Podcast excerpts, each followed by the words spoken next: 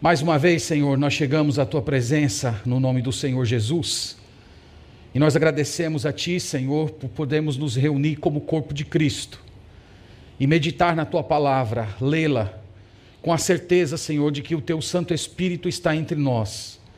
E ele, como grande professor e mestre, esclarece o nosso entendimento e abre o nosso coração para que a tua palavra habite ricamente em nós. Nós cremos, ó Deus, nessa operação e nós clamamos para que ela seja realizada em nosso coração. Abra a nossa mente, retire todos os impedimentos e glorifique a tua palavra na nossa vida. Pedimos isso em Cristo Jesus. Amém.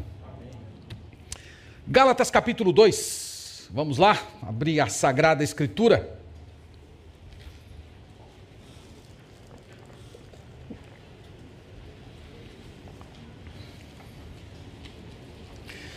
Gálatas capítulo 2.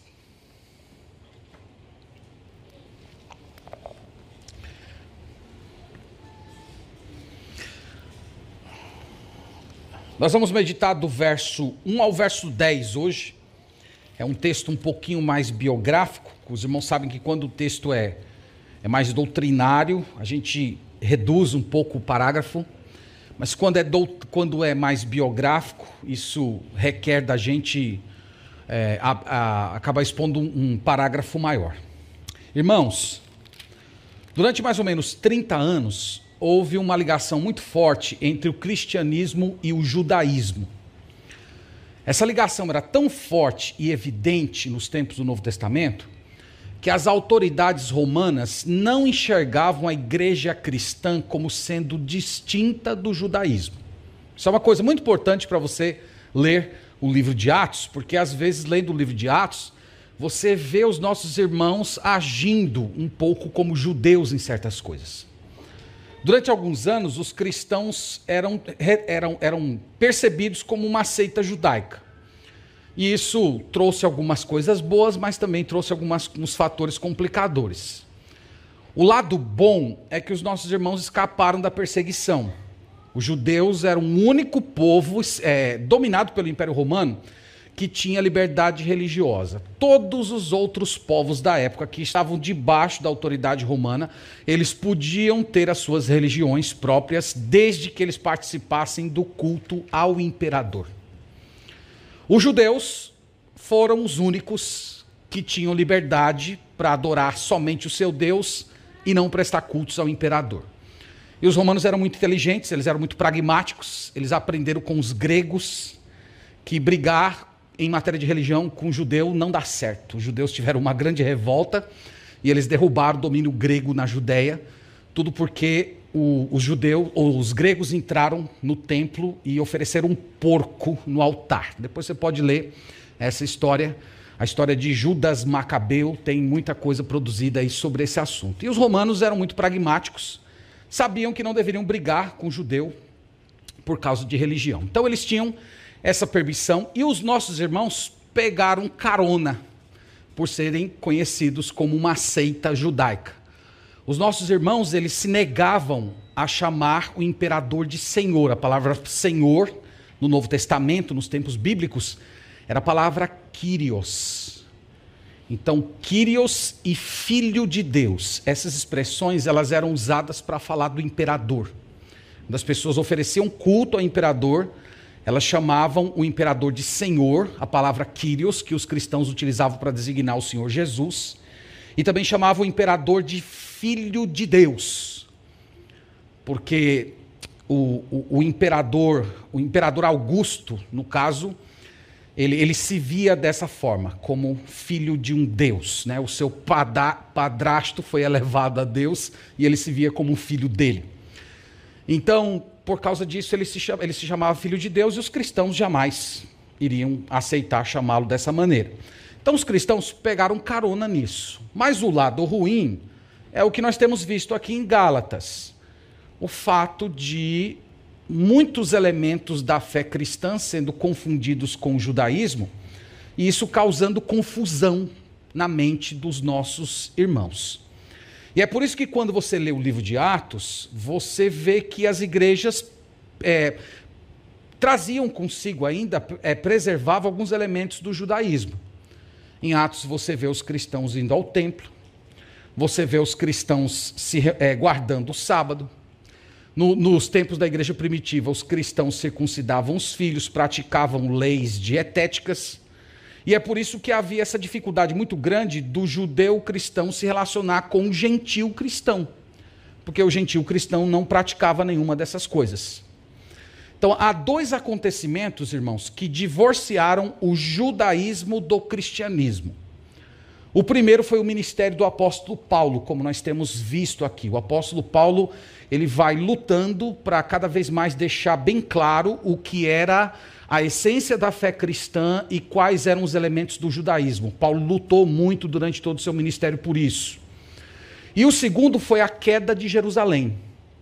Jerusalém foi tomada pelos romanos na década de 70, o templo foi destruído, e daquela data em diante, os cristãos eles passaram a ter uma existência própria, uma internacionalização do cristianismo.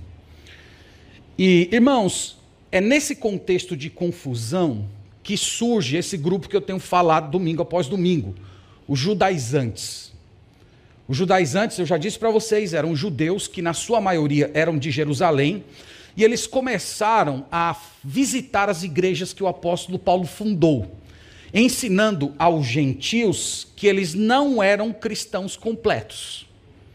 Eles diziam para esses gentios que para entrar no reino de Deus, para ser salvo, precisava crer em Jesus, evidentemente, mas além disso era necessário se circuncidar, guardar o sábado, deixar de comer carne de porco e etc. Então era necessário, além de crer em Jesus, você se tornar um judeu ou um prosélito, era o termo que era utilizado na época para o gentio que adotava o judaísmo.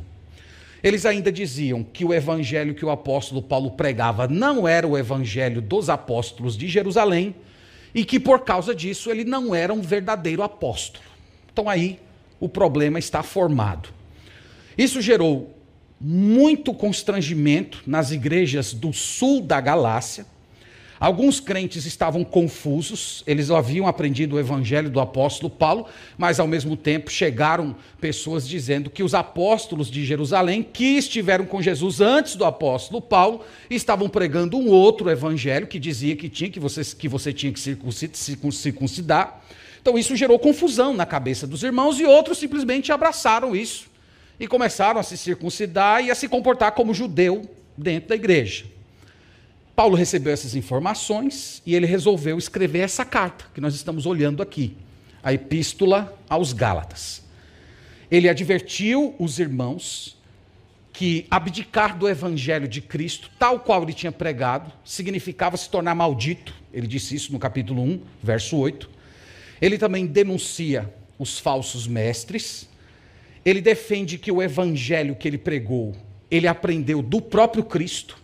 Ele não foi a Jerusalém aprender dos apóstolos, mas foi, mas foi, foi o próprio Jesus que ensinou, que discipulou, que comissionou e que declarou que ele era apóstolo. Portanto, ele era sim um apóstolo verdadeiro. E hoje nós vamos ver, irmãos, aqui no capítulo 2, do verso 1 a 10, Paulo fazendo mais uma defesa do seu apostolado, só que agora ele vai fazer de uma forma diferente. Ele vai mostrar que o evangelho que ele pregava estava em harmonia com o evangelho pregado pelos apóstolos em Jerusalém. Lembra que essa era uma das acusações dos judaizantes. Eles chegavam na igreja e diziam: Ó, oh, esse evangelho que vocês ouviram não é o evangelho de Pedro, de João, esse evangelho foi inventado por Paulo, eles não estão dizendo isso. Então, Paulo hoje vai mostrar para os irmãos da Galácia que o evangelho que ele pregava era o mesmo evangelho que João, que Pedro pregava, e ele vai provar isso falando, comentando a respeito de uma viagem que ele fez a Jerusalém. Então vamos ler o texto, e à medida que a gente for lendo aqui, os irmãos vão, vão compreendendo. Vamos, ler o parágrafo completo, depois a gente volta, irmãos, e vamos passando aqui parte por parte. 14 anos depois, subi outra vez a Jerusalém com Barnabé, levando também a Tito. Subi em obediência a uma revelação e lhes expus o evangelho que prego entre os gentios, mas em particular aos que pareciam de maior influência. para de algum modo não correr ou ter corrido em vão. Contudo, nem mesmo Tito, que estava comigo, sendo grego, foi constrangido a circuncidar-se. E isto por causa dos falsos irmãos que se entremeteram com o fim de espreitar nossa liberdade que temos em Cristo Jesus e reduzir-nos à escravidão, aos quais nem ainda por uma hora nos submetemos, para que a verdade do Evangelho permanecesse entre vós. E quanto àqueles que pareciam ser maior influência, quais tenham sido, outrora não me interessa, Deus não aceita a aparência do homem, esses, digo, que pareciam ser alguma coisa, nada me acrescentaram. Antes, pelo contrário, quando viram que o evangelho da incircuncisão fora confiado como a Pedro o da circuncisão, pois aquele que operou eficazmente em Pedro para o apostolado da circuncisão, também operou eficazmente em mim para com os gentios.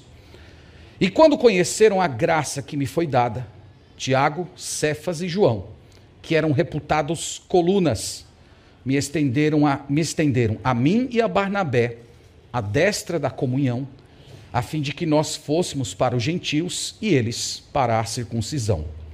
Recomendando-nos somente que não que nos lembrássemos dos pobres, o que também me esforcei por fazer.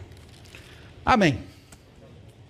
Como eu disse, irmãos, nesse parágrafo aqui que nós vamos olhar hoje, o apóstolo Paulo vai mostrar para os irmãos da Galácia que as, as denúncias que estavam sendo feitas de que o evangelho que ele pregava era um evangelho que ele inventou, que era um evangelho diferente dos apóstolos de Jerusalém, essa acusação não era verdadeira.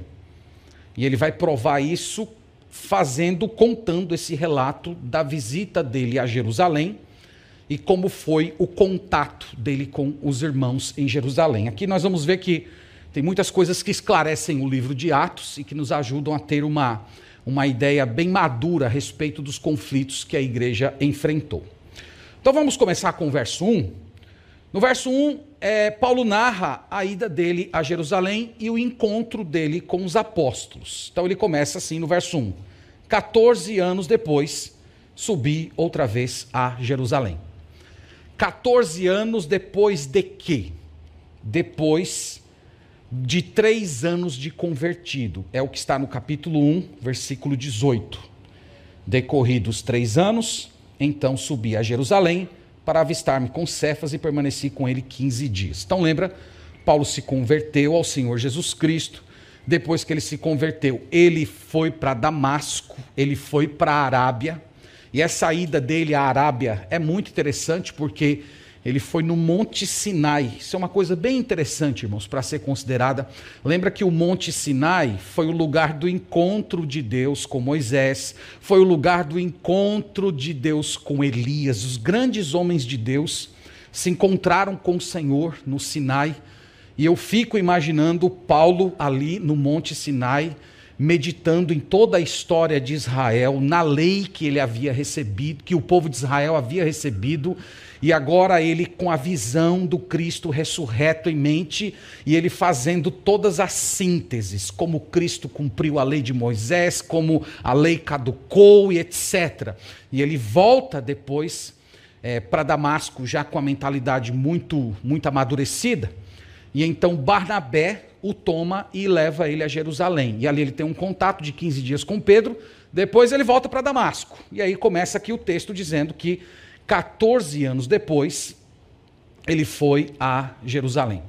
Ele faz questão de fazer essa demarcação de tempo, irmãos, para deixar claro um ponto. Que quando ele foi a Jerusalém encontrar-se com os apóstolos, já fazia 14 anos que ele pregava o evangelho. Vocês estão entendendo isso? Isso é importante. Ele já está indiretamente dizendo assim: o mesmo evangelho que eu prego é o evangelho que eles pregam. E o evangelho que eu prego eu não aprendi deles, eu aprendi do próprio Cristo. E a prova disso é que nós só fomos sentar para ver a harmonia das nossas mensagens depois de 14 anos. Então ele disse que foi depois de 14 anos e ele levou dois companheiros com ele. Isso aqui também é importante. Ele levou Barnabé e Tito. Barnabé é um dos sujeitos mais extraordinários do Novo Testamento. Infelizmente tem pouca informação a respeito dele. Mas foi Barnabé meio quem comprou a ideia de vender o apóstolo Paulo no bom sentido da palavra. O apóstolo Paulo, lá meio isolado, ele chamou Paulo e disse: Vão para Jerusalém, porque lá em Jerusalém está todo mundo com medo de você, pensando que você apenas está se disfarçando de cristão para poder perseguir a gente. E o Barnabé chamou ele, levou ele a Jerusalém, apresentou ele a Pedro. E, e, depois levou o apóstolo Paulo para Antioquia. Quando chegou lá em Antioquia, Antioquia, irmãos, na antiguidade, era, era uma cidade que se fundia é, o, o, judaísmo com toda a cultura greco-romana. Então era uma congregação muito mista de judeus é, e de pessoas não, não judeus. Então precisava alguém que, que soubesse entrar muito bem nesses dois mundos. E nessa época não existia ninguém melhor do que o apóstolo Paulo, porque ele foi criado em, na cidade de de Tarso, na cidade de Tarso. E na cidade de Tarso convergia esses dois mundos. E ele era o pastor perfeito para aquela igreja. Então, Barnabé era um homem muito visionário. E no livro de Atos, Lucas faz questão de mostrar é, como o, o, Barnabé foi cedendo lugar a Paulo. Na narrativa vai dizendo assim: e Barnabé e Paulo, e Barnabé e Paulo, e Barnabé e Paulo. De repente começa Paulo e Barnabé, Paulo e Barnabé, Paulo e Barnabé. Até o autor mostrando que naturalmente o apóstolo Paulo foi assumindo uma posição de proeminência. Ele é um sujeito extraordinário. E Tito, quem era? Tito era um jovem pastor, ele era gentil e ele era grego. No futuro, ele se tornaria um grande líder da igreja primitiva. O apóstolo Paulo até escreveu uma carta a ele, orientando como ele deveria cuidar das igrejas.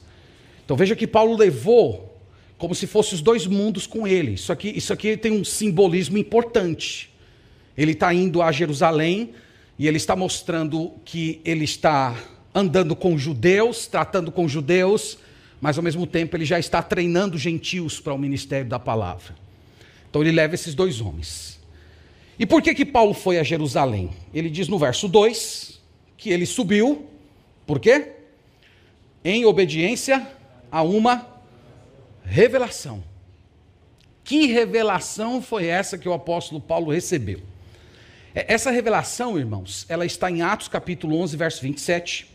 Um profeta chamado Ágabo predisse que Jerusalém seria tomada por uma grande fome. Essa fome arrasaria o Império Romano, foi na época do imperador Cláudio, e ela também arrasaria a cidade de Jerusalém. E a cidade de Jerusalém, especificamente os nossos irmãos, enfrentariam muitos problemas com essa fome. Vocês lembram que lá na igreja primitiva, eles venderam os seus bens e doaram para a igreja, lembra disso? Naquela expectativa que Cristo ia voltar logo. Eles venderam os seus bens e deram para a igreja. Logo depois vinha a fome. Então eles ficaram desolados. Então o apóstolo Paulo orientou a igreja de Antioquia, eles organizaram uma grande oferta e Paulo e Barnabé foi a Jerusalém entregar essa oferta para os irmãos judeus. E ele aproveitou essa viagem para um uma outra tarefa, além de entregar a oferta. Veja aí, segunda parte do verso 2 e lhes expus o evangelho que prego entre os gentios, mas em particular aos que pareciam de maior influência, para, de algum modo, não correr ou ter corrido em vão. Então ele aproveitou essa viagem para expor o evangelho que ele pregava. Ele diz que expôs a dois grandes grupos. Primeiro, ele diz que se dirigiu a um grupo de maior, um grupo maior, mas também, em particular, para um grupo de maior influência. Então, o que, que ele está fazendo aqui, irmãos? Ele está tentando dissipar aquela suspeita de que ele estava pregando um evangelho diferente dos outros apóstolos. Então, ele estaria mostrando para os outros apóstolos aquilo que ele pregava, e isso ficaria muito claro para as igrejas que havia uma harmonia de mensagens entre o que ele pregava e entre o que era pregado em Jerusalém. Então ele expõe de um modo particular o evangelho que ele prega para Pedro, para João e para Tiago, irmão do Senhor Jesus, e o texto diz também que ele é, exporia o mesmo evangelho para um grupo maior de pessoas que tinham uma certa influência na igreja. E ele diz que fez isso para que ele não corresse em vão. O que, que ele está querendo dizer aqui? Ele está querendo dizer que ele não gostaria que o trabalho pelo qual ele estava percorrendo o mundo inteiro de fundar igrejas fosse prejudicado por causa de suspeitas de que ele era um apóstolo falso que estava pregando outro evangelho. Então foi isso o motivo da viagem, foi por isso que ele chegou ali à cidade de Jerusalém. O que aconteceu nessa viagem? Verso 3. Em uma palavra, aconteceu uma treta verso 3. Veja aí. Primeiro ele começa com a parte boa. Contudo, nem mesmo Tito, que estava comigo sendo grego, foi constrangido a circuncidar-se. Vocês vejam que ele levou Tito de propósito e ele levou Tito não circuncidado. E ele chegou lá e, em nenhum momento, enquanto ele apresentou o evangelho para os líderes da igreja de Jerusalém, em nenhum momento alguém questionou o fato de, de Tito não ser circuncidado. Então, o, o que, qual é o ponto aqui, irmãos, do, do apóstolo Paulo? O apóstolo Paulo já está deixando claro o seguinte: olha, meus irmãos, se a prática mosaica da circuncisão fosse obrigatório para todo aquele que se converteu, Tito, quando foi a Jerusalém comigo, que eu estive diante das autoridades de Jerusalém, expus o evangelho que eu pregava, certamente aqueles três grandes homens, aqueles três grandes pastores teriam exigido que eu circuncidasse Tito. Mas isso não aconteceu, não houve nenhum tipo de constrangimento, ninguém requereu dele esse tipo de coisa. Então aqui ele já está deixando claro, indiretamente, eu acho que vocês estão compreendendo o ponto, que a acusação dos judaizantes era mentirosa. Que os apóstolos de Jerusalém exigiam a circuncisão dos cristãos gentios. Ele já está deixando claro que era mentira. Se fosse verdade, eles teriam exigido que Tito fosse circuncidado. Então, irmãos, nesse contato de Paulo com, com a liderança maior da igreja, tudo bem, né? Pregou o evangelho, ninguém constrangeu Tito, tudo tranquilo. Mas quando chegou no grupão maior, aí aconteceu a treta. Verso 4 e verso 5. Olha aí. E isto por causa dos falsos irmãos que se entremeteram com o fim de espreitar a nossa liberdade que temos em Cristo Jesus e reduzir-nos à escravidão aos quais nem ainda por uma hora nos submetemos, para que a verdade do Evangelho permanecesse entre vós. O jeito que Paulo fala aqui, irmãos, parece mais ou menos o seguinte: enquanto ele estava ali, só no, no, gabinete pastoral de Pedro, conversando ali com a liderança, estava tudo tranquilo. Mas de repente ele foi se dirigir para um grupo maior. E quando ele se dirigiu a esse grupo maior, ele fala que algumas pessoas aqui, que ele chama de falsos irmãos, eles se entremeteram na reunião. Para fazer o quê? Espreitar a nossa liberdade em Cristo e reduzir-nos à escravidão. Nós não sabemos direito o que foi que aconteceu ali, mas dá para imaginar mais ou menos o que ocorreu naquela fatídica reunião. Então imagina Paulo expondo o evangelho, pregando o evangelho, Cristo nos libertou da lei, Cristo cumpriu a lei no nosso lugar, a salvação é pela fé na obra do Senhor Jesus Cristo. E aí o, o pessoal ouvindo, certo, Paulo, mas quem é esse rapaz aí? Ah, esse rapaz aqui é Tito. Uh, ele, é, ele, é, da Grécia e tal e tal. Sim, mas ele é circuncidado? Não, ele não é circuncidado. Ah, Jesus Cristo ele cumpriu a lei no nosso lugar, ele não exige circuncisão para entrar no reino dele. E aí o embate começou.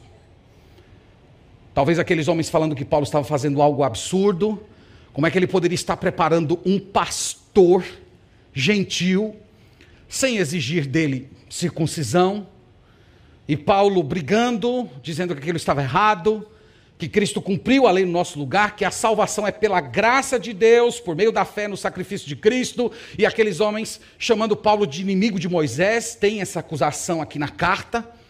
E Paulo se volta para eles e chama eles de agentes do inimigo, né? Pastor, como é que você sabe que ele chamou ele de agentes do inimigo? Por causa dessa palavrinha aqui, do, do verso do verso 5, espreitar. Essa palavra espreitar, ela significa literalmente traidores. São, são traidores que se venderam ao inimigo e estão agindo como agentes do inimigo infiltrados no nosso meio para nos destruir. Esses são os que Paulo chama de falsos irmãos. Paulo os acusa de estarem querendo escravizar os gentios. O que significava escravizar os gentios? Colocar sobre os gentios o peso de terem de cumprir a lei de Moisés para entrarem então no reino de Cristo. E essa, e essa briga, irmãos, foi, foi grande, o apóstolo Paulo diz que resistiu a cada um deles e nem por uma hora nós nos submetemos. Ele disse isso, olha, nós não, não abrimos mão daquilo que nós defendíamos em, em momento nenhum. E ele diz o motivo, para que a verdade do evangelho permanecesse no meio de vós. Aqui merece algumas observações antes da gente prosseguir, irmãos. A primeira é que Satanás tem os seus ministros. Satanás tem os seus pastores. Paulo chama aqui de espreitadores. Então, há pastores, há líderes da igreja que são, na verdade, infiltrados do inimigo, que servem ao império das trevas. Só que, irmãos, eles são infiltrados. Isto é, eles têm a casca de cristãos.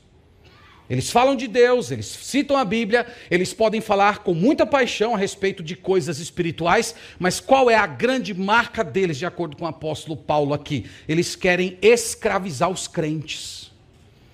Eles negam primariamente aos crentes aquelas bênçãos que Cristo Jesus concedeu a nós por meio do seu sacrifício na cruz.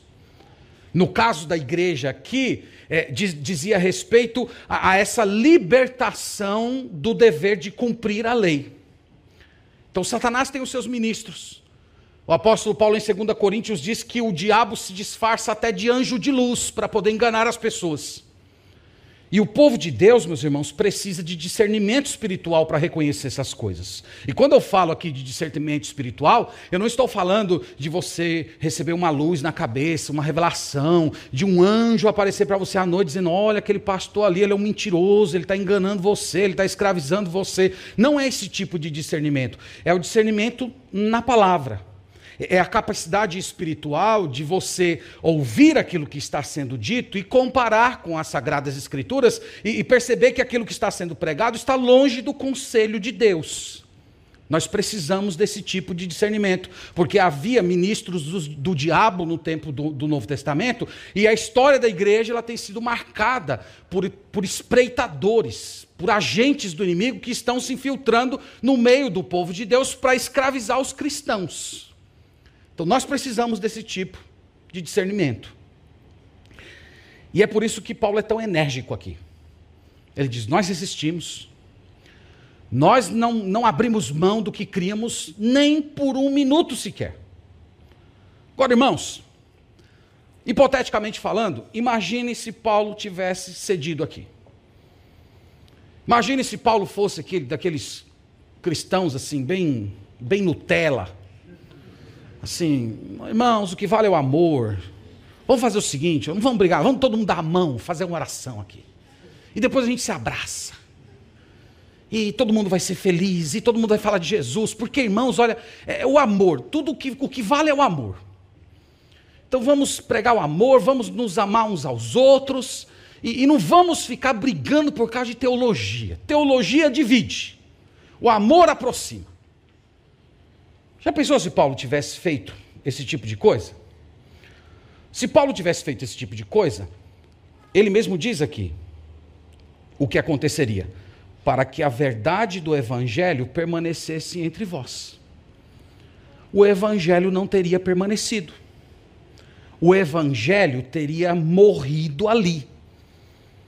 Então, essa mensagem da graça de Deus, que Cristo cumpriu a lei de Deus em nosso lugar e que ele morreu como um pagamento por nossos pecados, que ele fez tudo aquilo que nós não poderíamos fazer, essa mensagem teria sido enterrada naquele dia ali em Jerusalém. E hoje, como é que nós seríamos? Como é que seria aqui esse prédio? Bom, esse prédio aqui teria uns castiçais aqui, o pastor seria chamado de ungido de Deus. Os cantores seriam chamados de levitas. Teria uma arca, uma estrela de Davi. Vocês já viram isso em algum canto? Estou tendo aqui um, um déjà vu. Já viram isso? Há um processo de judaização da igreja acontecendo hoje. Tudo aquilo pelo qual Paulo tanto lutou nesse dia em Jerusalém, aqui, aguentando um monte de desaforo de falsos irmãos, tem sido trazido hoje por pastores para as igrejas. Então, nós seríamos, irmãos, uma, uma caricatura do judaísmo. E Paulo diz: eu, eu, não, eu não aceitei isso. O Evangelho trata de liberdade. O Evangelho fala que Cristo cumpriu a lei em nosso lugar. O Evangelho oferece uma, uma libertação completa dessas coisas. E, e essa libertação, ela, ela chega para todas as pessoas. Ela chega para pessoas éticas, como os judeus eram éticos, mas também chegava para as pessoas ímpias, perdidas, como muitos gentios. Então o evangelho, ele serve tanto para éticos, ele também serve para pessoas que são ímpias, pecadores, que, que vivem na parte mais baixa do pecado. Cristo é todo poderoso para libertar e salvar essas pessoas. E é por isso, irmãos, que Paulo é inflexível. O dever dele era preservar o evangelho tal qual ele recebeu de Cristo Jesus.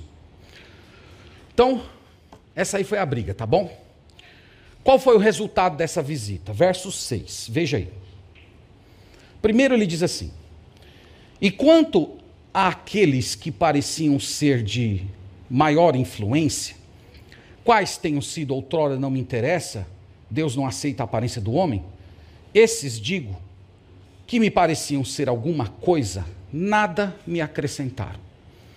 Aqui, irmãos, vocês estão vendo o tom de Paulo. Paulo é um pouco irônico, né? ele é um pouco sarcástico. Numa primeira leitura, parece que ele está falando com um certo desprezo. Aqui ele está falando de Pedro, ele está falando de João, ele está falando de, de Tiago. Então, ah, os que eram de má influência não me acrescentaram nada. Parece um certo desdém. Mas, mas, na verdade, irmãos, não, não é isso. Ele simplesmente quer dizer que eles nada acrescentaram no sentido da mensagem dele. Então, quando ele colocou o evangelho que ele pregava e ele ouviu o, o, o, evangelho que era pregado pelos apóstolos que estiveram no ministério terreno de Jesus, ele viu, não tem nada a ser acrescentado. É a mesma pregação. E, e é óbvio que tinha que ser assim, porque eles ouviram do mesmo Cristo. Os doze ouviram no ministério terreno de Jesus, e Paulo ouviu no, depois do Cristo ressurreto, mas eles ouviram da mesma fonte. Então nada foi acrescentado. É, eu, eu queria chamar a, a sua atenção para o fato aqui, quando ele chama os, o, o Tiago, Cefas e João de colunas, no verso 9. Quando ele diz assim: Quando conheceram a graça que me foi dada, Tiago, Cefas e João, que eram reputados colunas. Essa palavra colunas, irmãos, ela, ela tem uma teologia muito robusta por detrás dela. Às vezes passa despercebido. É, colunas é uma referência ao templo. O templo tinha colunas enormes, belíssimas colunas. Lembra dos discípulos dizendo: Senhor, que construções, que muros, que colunas. Então, o, o que, que está acontecendo aqui? Paulo está comunicando que por meio dos apóstolos, Deus estava começando a construção de um novo prédio. Com a chegada de Jesus, o templo começa a perder importância. As colunas do templo perdem o seu significado. Há novas colunas sendo erigidas, há um novo prédio sendo construído. A igreja de Cristo, formada por judeus e por gentios. Isso está por detrás dessa referência aqui a colunas.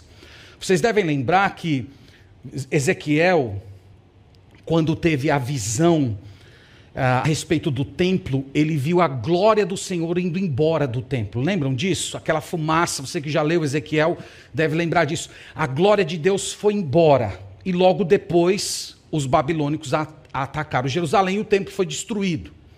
Depois o templo é reconstruído. Lembra? Na época de Esdras e Neemias. A questão é: houve aquela glória de Deus voltando para o templo? Aconteceu esse evento? O templo se encheu de fumaça, como aconteceu quando Salomão edificou e consagrou o templo. Isso não aconteceu. Eles reconstruíram o templo, mas a glória de Deus não voltou. E a glória de Deus estava sendo manifestada por meio da igreja. A igreja veio para substituir as colunas que estavam erigidas em Jerusalém. Então, Paulo, quando usa essa terminologia aqui, ele não está usando essa terminologia no vazio. Ele já está se dirigindo àquelas pessoas que tinham o templo como sendo local da habitação de Deus. Ele estava lidando com gente que pensava assim. E ele já está mostrando aqui, deixando muito claro que há novas colunas sendo erigidas. E essas colunas têm como base, evidentemente, o Senhor Jesus Cristo e a pregação dos apóstolos, tá? Fechado esse esse esse parêntese, do verso 7 ao ao verso 9, Paulo fala do que o resultado dessa visita foi que os apóstolos reconheceram o seu apostolado e também estenderam a mão da comunhão para Tito e Barnabé. Veja que é isso que ele diz no verso 7. Ele fala assim: Antes, pelo contrário, quando viram que o evangelho da, da incircuncisão me fora confiado, como a Pedro o da circuncisão. O que, é que ele está querendo dizer aqui? O evangelho da incircuncisão é o evangelho pregado aos gentios, é o evangelho pregado aos não-judeus, enquanto Pedro recebeu o ministério da circuncisão, isto é, um, um foco ministerial mais voltado para os judeus. É isso que ele quer dizer. Verso 8. Ele faz um parêntese aqui para explicar melhor o que ele quer dizer. Pois aquele que operou eficazmente em Pedro para o apostolado da circuncisão, também operou eficazmente em mim para com os gentios. Então, quem foi que separou Pedro para o apostolado para, é, direcionado aos judeus? Foi Cristo. E Paulo está dizendo: o mesmo Cristo que o separou ele para, o, para os judeus também me separou para os gentios. E no verso 8, e quando conheceram a graça que me foi dada. Essa linguagem de Paulo é muito repetida nas cartas dele. A graça que me foi dada. Qual foi a graça que Deus concedeu ao apóstolo Paulo? O apostolado. Então, quando reconheceram a graça que me foi dada, Tiago, Cefas e João, que eram reputados colunas, me estenderam a mim e a Barnabé, a destra da comunhão, a fim de que fôssemos para os gentios e eles para a circuncisão. Então, o que, que está acontecendo aqui? Eles estenderam a destra da comunhão, isto é, eles foram acolhidos como irmãos verdadeiros, como apóstolos verdadeiros, eles foram acolhidos como pessoas leais ao Evangelho. A única definição aqui foi do foco ministerial. O foco ministerial de Pedro seria mais voltado para os judeus, enquanto Paulo seria mais para os gentios. Agora, irmãos, isso é uma questão de foco, isso não é uma coisa absoluta. Você que já leu Atos com atenção, lembra que Paulo chegava numa cidade, qual era a primeira pregação dele? Para os judeus. O que, que acontecia com os judeus? Os judeus enxotavam ele. Quando enxotavam ele, ele fazia o quê? Batia lá os seus pés, dizia: Não quero ouvir, pois eu vou pregar para os gentios. Então, isso era o foco ministerial. Enquanto Pedro, embora fosse chamado para pregar mais focalizado para os, para os judeus, quem foi que pregou o evangelho na casa de Cornélio, que era um gentil, que era um romano? Foi Pedro. Então não era aqui uma coisa absoluta. Você só pode pregar para esse grupo e eu só posso pregar para esse grupo. Não, aqui está apenas definindo o foco. A igreja de Jerusalém ficaria mais com o ministério voltado para os judeus e Paulo teria um foco ministerial mais voltado para os gentios. Então esse foi, essa foi a, o resultado dessa reunião. A única recomendação que eles fizeram, verso 10, recomendando-nos somente que nos lembrássemos dos pobres o que também me esforcei por fazer. A própria visita de Paulo a, a, Jerusalém já provava que ele estava comprometido com o suprimento das necessidades dos irmãos que estavam passando necessidade.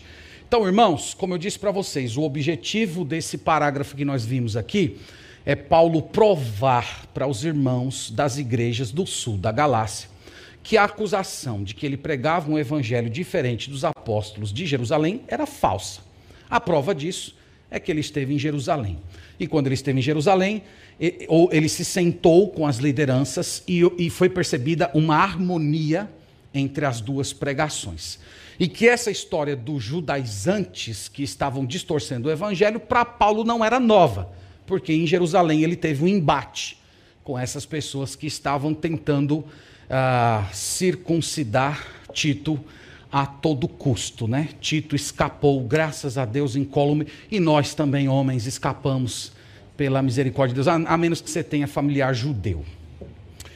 Bom, meus irmãos, eu quero trazer algumas lições aqui para a gente, e aí nós vamos orar. A, a primeira lição, e é a mais óbvia, a central da passagem, é que só há um evangelho. Só há uma mensagem do evangelho. A mensagem do evangelho é: o Senhor Jesus morreu como um pagamento por pecadores. Ele ressuscitou ao terceiro dia, como prova que o Pai aceitou o seu sacrifício. Ele aceitou-se à direita de Deus e um dia ele virá jogar o mundo, o diabo e todo o pecado, e que todo aquele que der as costas ao seu pecado e crer que a sua morte foi um pagamento por si, essa pessoa terá vida eterna. E tudo isso por causa da misericórdia de Deus, sem a necessidade de qualquer prática religiosa ou ética pessoal. Essa é a mensagem do Evangelho. E só há um Evangelho. E essa passagem aqui, irmãos, ensina que a destra da comunhão cristã só deve ser estendida para aqueles que sustentam essa mensagem. Só são nossos irmãos as pessoas que sustentam essa mensagem. Essa mensagem é a base da comunhão cristã. A base da comunhão cristã não é amizade, a base da comunhão cristã não é afetividade, a base da comunhão cristã é a verdade. E nós devemos ser tal qual o apóstolo Paulo e não negociar de nenhuma, de nenhuma maneira esse valor. E todos aqueles que negam o evangelho, seja através de palavras, seja através de ações, essas pessoas são falsos irmãos. Vocês estão vendo, irmãos, que assim, o apóstolo Paulo ele não alisava muito, ele, ele, ele, ele chamava pau de pau, pedra, pedra, grama é grama, ele colocava as coisas muito bem claras. E quanto aos falsos mestres, essa passagem aqui ensina que é nosso dever reconhecer essas pessoas, denunciar essas pessoas, advertir essas pessoas e denunciar essas pessoas. A nossa postura tem que ser como a de Paulo, quando ele disse assim: nem por um momento nós cedemos. Então, o evangelho é inegociável, sem nenhum, em nenhuma circunstância. Então, você ficar calado, você ficar imóvel, enquanto o evangelho vai sendo diluído, isso não significa que você é uma pessoa da paz. Isso significa que você é um covarde. Então, o evangelho deixa isso muito claro. E, meus irmãos, na nossa geração, há algumas maneiras muito sutis de distorcer o evangelho. A primeira delas, que talvez seja mais conhecida, é por meio da omissão dos aspectos impopulares do evangelho. Então há certos aspectos do evangelho que são impopulares aos ouvidos humanos.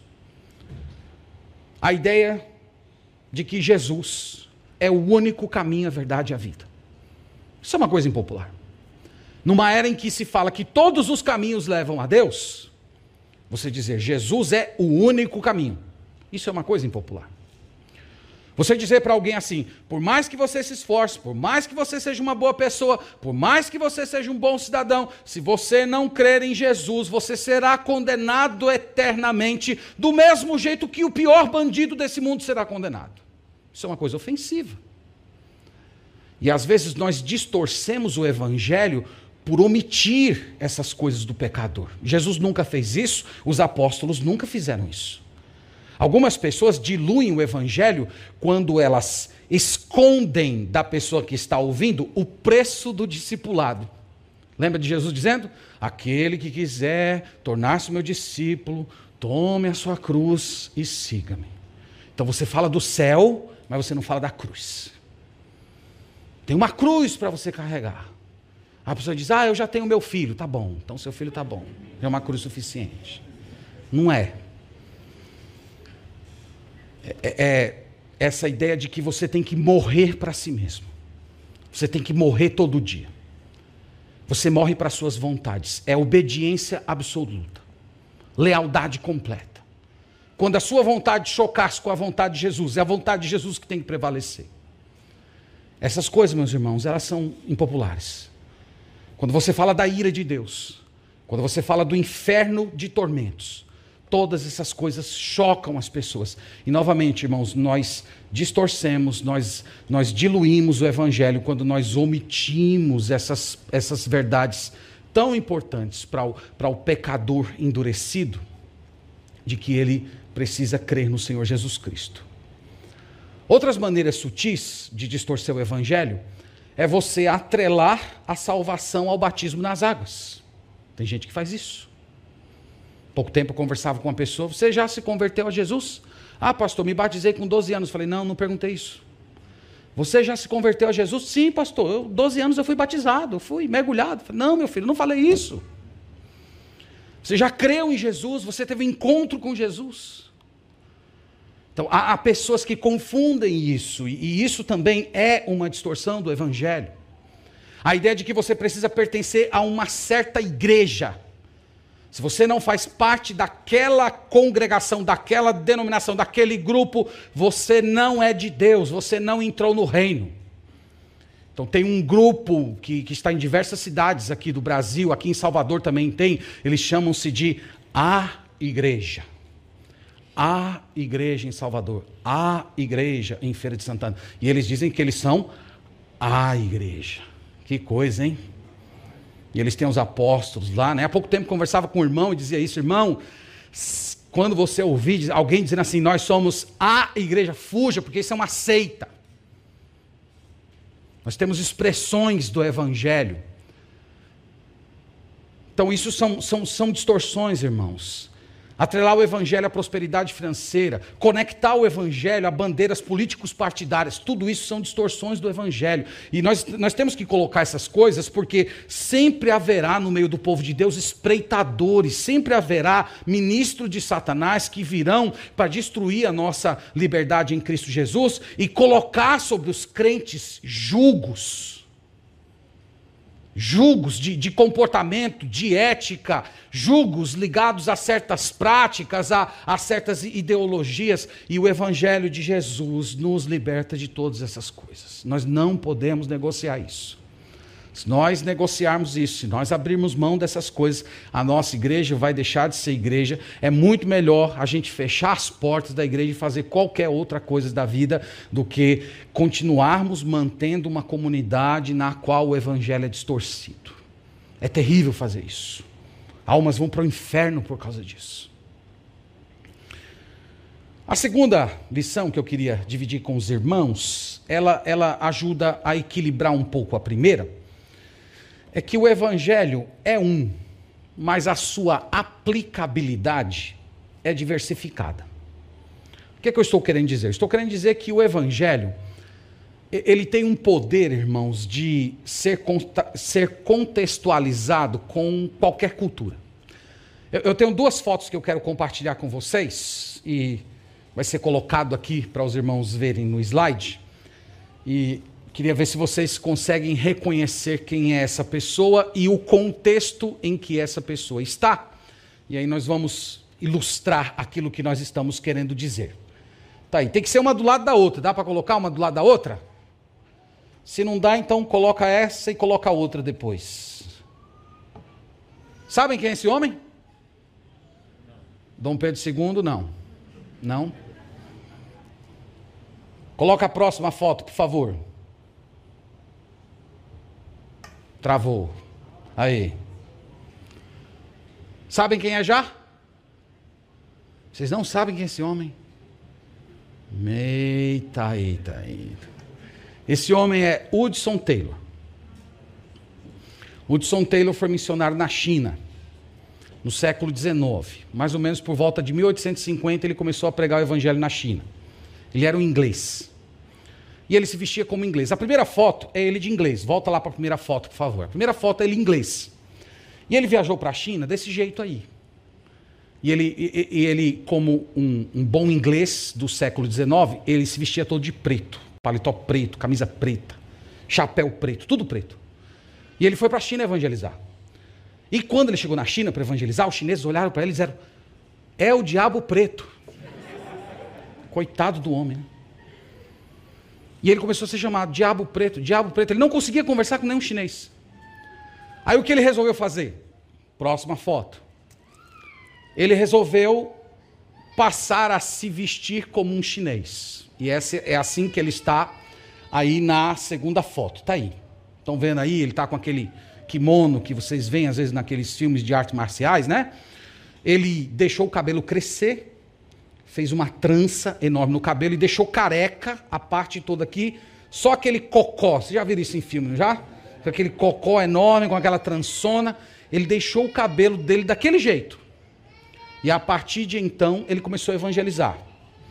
18 mil chineses se converteram através do seu ministério.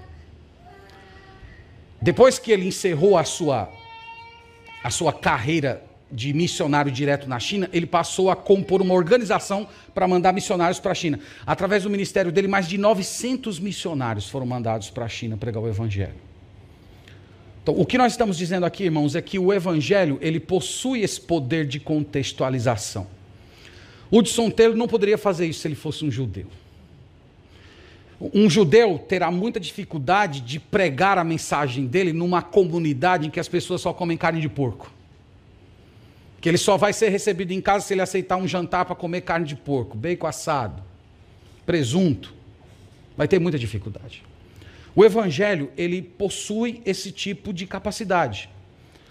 Então, no caso de um judeu, um judeu cristão, que circuncidasse o seu filho, que não comesse carne de porco, apenas como um fator identificador da sua cultura, não por causa de fins religiosos, mas apenas como uma forma de preservar a, a, a, a, sua, a sua história, o apóstolo Paulo não teria nenhum problema com isso. Ele até fala que quando ele estava com um judeu, ele se comportava como se fosse um judeu. Ele chegava lá na casa do judeu, ele não ia chamar o judeu para comer picanha de porco. Ele, ele, ele, sabia disso. E quando ele estava com o gentil, ele também não via nenhuma, nenhum, nenhum problema ele comer qualquer tipo de carne. Então o Evangelho, irmãos, possui esse tipo de, de capacidade de entrar na cultura e de interagir com a cultura. O Evangelho só se choca com uma cultura quando é, uma cultura apresenta elementos que são anti-Deus. Por exemplo, algumas tribos indígenas, vocês sabem disso, que quando uma mãe tem filhos gêmeos, um desses filhos precisa ser enterrado vivo, porque é o demônio. Então, os cristãos, quando chegam, eles pregam a mensagem de Jesus Cristo, dizendo que a vida humana tem valor. E que aquilo não é um, um, demônio, aquilo é um bebê, aquilo é uma vida, foi criada a imagem e semelhança de Deus. E aí vem a FUNAI atrapalhar tudo isso e expulsar os missionários. Tem acontecido muito no Brasil, deu uma aliviada aí nesses últimos anos, mas alguns anos atrás, os cristãos missionários estavam sendo muito perseguidos pela FUNAI, acusados de acabar com a cultura indígena. Então, o Evangelho, irmãos, ele, ele possui essa, essa capacidade. E eu estou colocando essa reflexão porque esse desafio que o apóstolo Paulo enfrentou, ele continua sendo repetido hoje. Cada geração precisa repensar essas questões novamente. Qual deve ser o nosso engajamento com a cultura? Qual é a melhor expressão do evangelho na nossa cultura? Alguns anos atrás, a maneira ordeira de um homem se comportar no culto era usando paletó e gravata. Talvez alguns dos irmãos né, mais idosos pegaram essa época se você fosse um crente fiel, comprometido, or, com, com, a, com a ordem no culto, você viria para os cultos de paletó e gravata. Hoje, isso perdeu completamente o sentido. Mas isso não significa que o aspecto ordeiro acabou. Apenas a expressão desse ordenamento é diferente. E cada geração precisa encontrar novamente esse fio. Isso diz respeito ao nosso vestuário, isso diz respeito às músicas que nós cantamos na igreja. Então, é, qual é o limite da gente ter música mais tradicional, a música mais contemporânea? Qual é o limite disso? Então, cada geração possui esse desafio. E isso, irmãos, é uma, é uma, é uma, é uma das belezas do Evangelho. O Evangelho pode chegar lá no meio de uma, de uma tribo africana e ele se engajar na cultura daquelas pessoas e você ter uma expressão muito bela de fé dentro da cultura daquelas pessoas e pode acontecer também dentro de uma cultura da alta cultura europeia, o evangelho também entrar lá e encontrar a sua bela expressão. O evangelho é assim, meus irmãos. E cada geração tem a responsabilidade. Então o apóstolo Paulo enfrentou os desafios do seu tempo e ele conseguiu encontrar dentro do mundo gentílico a melhor expressão do evangelho para a sua geração. E o nosso desafio hoje é fazer isso. A nossa igreja precisa fazer isso. As gerações que virão futuramente, elas precisam fazer isso. A única coisa que nós não podemos fazer nesse processo é perder o evangelho. Então que Deus nos abençoe, irmãos, que a palavra dele seja guardada, que a nossa igreja seja fiel, que a nossa igreja tenha discernimento, que vocês individualmente, numa era em que vocês estão sendo pastoreados por vários pastores, já foi o tempo em que os membros da igreja eram exclusivamente pastoreados por um único pastor. Hoje os membros da igreja, por causa da internet, são pastoreados por diversos pastores. Então que Deus dê discernimento a vocês para poder separar a, a aparência da fala bonita, dos jargões evangélicos do conteúdo, se o conteúdo tem evangelho, se aquilo é, é, um pastor de fato de Deus ou é simplesmente um ministro do diabo que veio para causar confusão e engano e escravização do povo de Deus. Que o Senhor nos abençoe e tenha misericórdia de nós. Amém. Vamos orar. Obrigado, Senhor, graças te damos por tua palavra. Obrigado pelo teu amor, bondade, fidelidade. Obrigado por homens do calibre do apóstolo Paulo que não tiveram medo, que foram corajosos no seu tempo e enfrentaram sem vacilar aqueles que estavam tentando distorcer o evangelho.